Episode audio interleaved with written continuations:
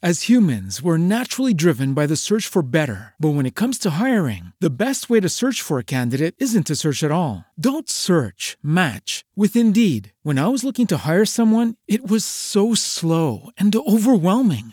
I wish I had used Indeed. If you need to hire, you need Indeed. Indeed is your matching and hiring platform with over 350 million global monthly visitors, according to Indeed data, and a matching engine that helps you find quality candidates fast. Ditch the busy work. Use Indeed for scheduling, screening, and messaging so you can connect with candidates faster. And Indeed doesn't just help you hire faster. 93% of employers agree Indeed delivers the highest quality matches compared to other job sites, according to a recent Indeed survey. And listeners of this show will get a $75 sponsored job credit to get your jobs more visibility at Indeed.com slash podcast. That's Indeed.com slash podcast. Terms and conditions apply.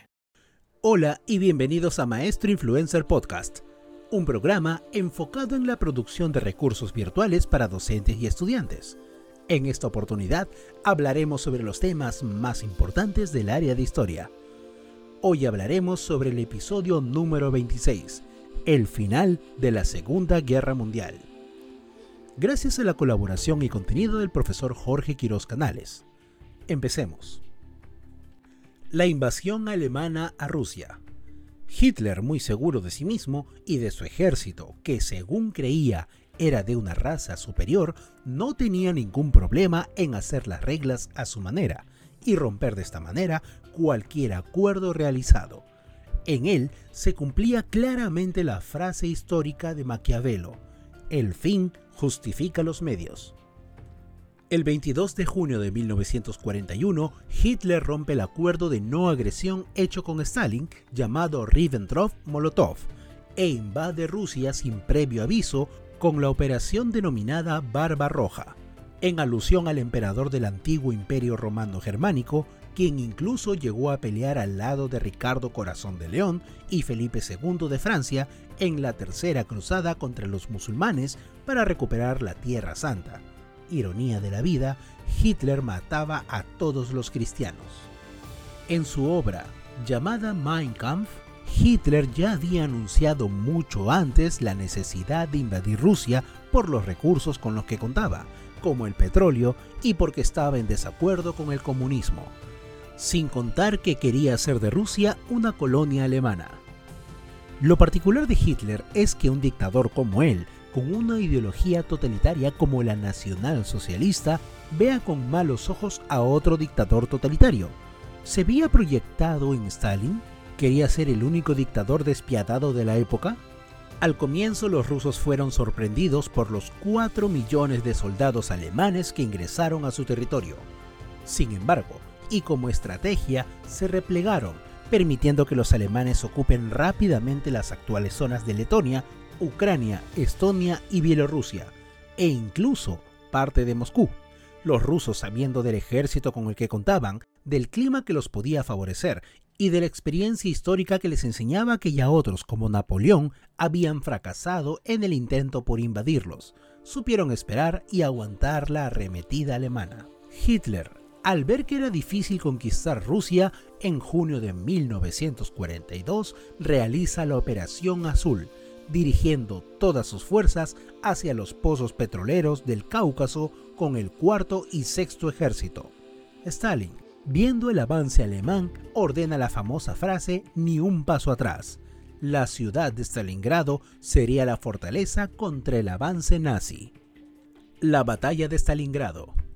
El 23 de agosto de 1942, Hitler ordena el bombardeo a Stalingrado, Hitler estaba seguro de que si ocupaba la ciudad, la imagen de Stalin caería y la de él aumentaría su poder. La batalla de Stalingrado había comenzado. El 14 de septiembre, los alemanes rodearon la ciudad y muchos rusos se rindieron, pero el tiempo pasaba y el invierno iba llegando, sin contar las enfermedades que arrasaban a los alemanes. En octubre, Stalin, al mando de un millón de soldados provenientes de Mongolia, rodeaba a los alemanes. En noviembre, el invierno ruso y la ola soviética iban barriendo a los alemanes. Hitler no podía mandar a la aviación por el clima y no permitía la retirada. Las epidemias, el frío falta de alimentos y las bajas alemanas no eran suficientes para Hitler. En noviembre de 1943, 90.000 alemanes se rendían al mando del general Friedrich Paulus. En marzo de 1944, los últimos 11.000 alemanes que seguían peleando fueron reducidos por los rusos, dando final a la batalla más sangrienta de la Segunda Guerra Mundial, que tuvo un total de 2 millones de personas muertas entre soldados y civiles. La derrota de Alemania hizo que los mismos soldados y militares nazis descubrieran que para Hitler la vida humana no valía nada, incluso la de su propio ejército, con tal de cumplir sus propios sueños. Por otro lado, esta derrota sirvió también para que se haga evidente que los alemanes no contaban con suficientes suministros, si iban más allá de lo que ya habían conquistado. Entre julio y agosto de 1943, Hitler ordena una nueva contraofensiva en la batalla de Kursk. Pero los militares alemanes ya se encontraban desanimados y muchos dudaban de su líder. Por otro lado, el desembarco de Sicilia por los aliados hizo que no pudieran continuar.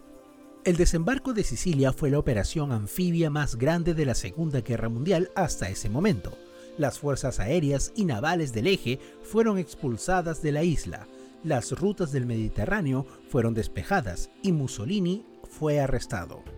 Los mandos militares alemanes, por su parte, decepcionados de su Führer, organizaron y ejecutaron la Operación Valkyria el 20 de julio de 1944 para tratar de acabar con la vida de Hitler, pero lograría salvarse. Alemania estaba devastada moral y logísticamente hablando. El grupo del eje se había roto y Rusia se erigía como la vencedora. El desembarco de Normandía. El 4 de julio de 1944, los aliados llegan a Italia y la liberan del dominio alemán. El 6 de junio se realiza el desembarco de Normandía, que fue un conjunto de operaciones navales que contó con 3 millones de soldados aliados, 5.000 barcos y más de 1.000 aeronaves, las cuales cruzaron el Canal de la Mancha desde Inglaterra hacia Francia y fueron liberando Europa del dominio nazi. El Holocausto. El 27 de enero de 1945, los rusos llegan a Polonia para liberarla del yugo alemán y encuentran lo que hasta ese momento eran rumores, los campos de concentración. Al llegar a Auschwitz, a 43 kilómetros al oeste de Cracovia, encuentran el centro de exterminio nazismo, donde los historiadores señalan que fueron enviadas aproximadamente 1.300.000 personas, de las cuales se calcula que murieron un millón. Mientras los soldados de diferentes nacionalidades se mantenían ideando la mejor manera de sobrevivir, la ideología supremacista y antisemita nazi realizó lo que ha pasado a la historia como el holocausto, que no fue otra cosa que el asesinato planificado y continuo de personas que bajo la ideología nazi se consideraban que no eran seres humanos.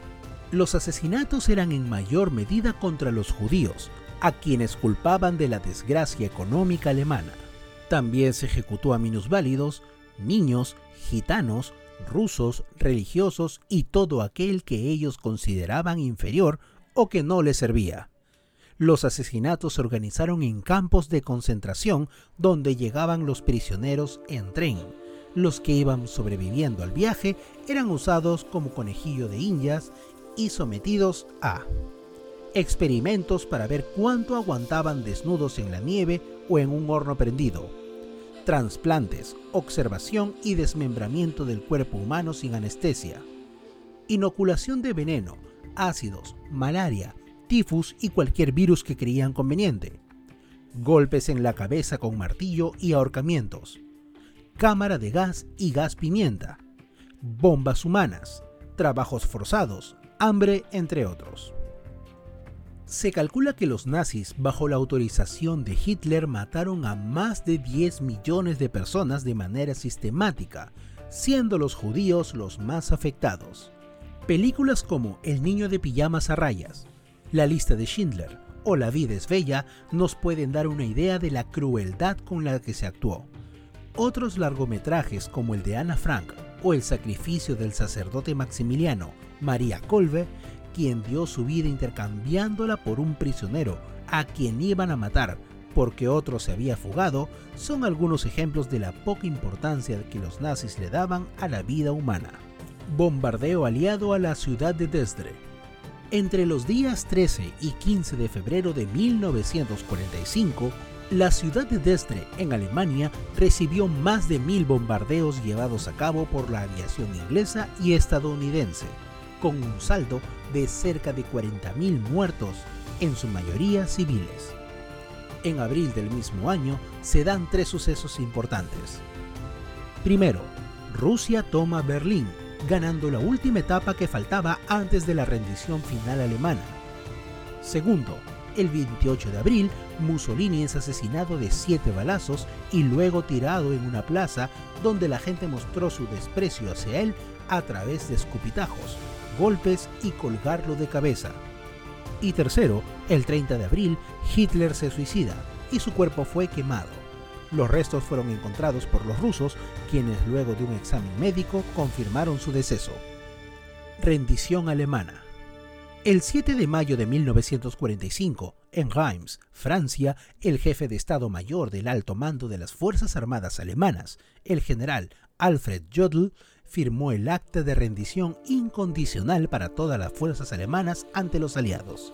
Alemania se había rendido. Estados Unidos bombardea Japón. Sin embargo, en Asia, Japón seguía peleando a pesar de la rendición alemana.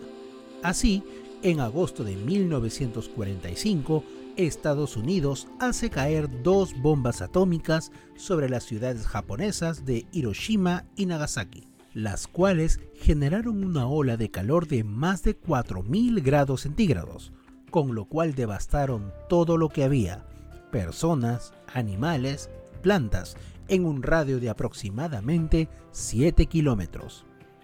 Se calcula que murieron 100.000 personas. De esta manera se puso fin al ataque nipón y con eso punto final a la Segunda Guerra Mundial. Terminada la guerra, los principales vencedores fueron Estados Unidos en Occidente y Rusia en el frente oriental, pues habían vencido a Alemania y ocupado los territorios que el ejército germano había ocupado. Así comenzaría una nueva etapa que el mundo conocería como la Guerra Fría. Esto fue Maestro Influencer Podcast. No te pierdas nuestro próximo episodio. Encuentra nuestro contenido en Spotify Apple Podcast y Google Podcast.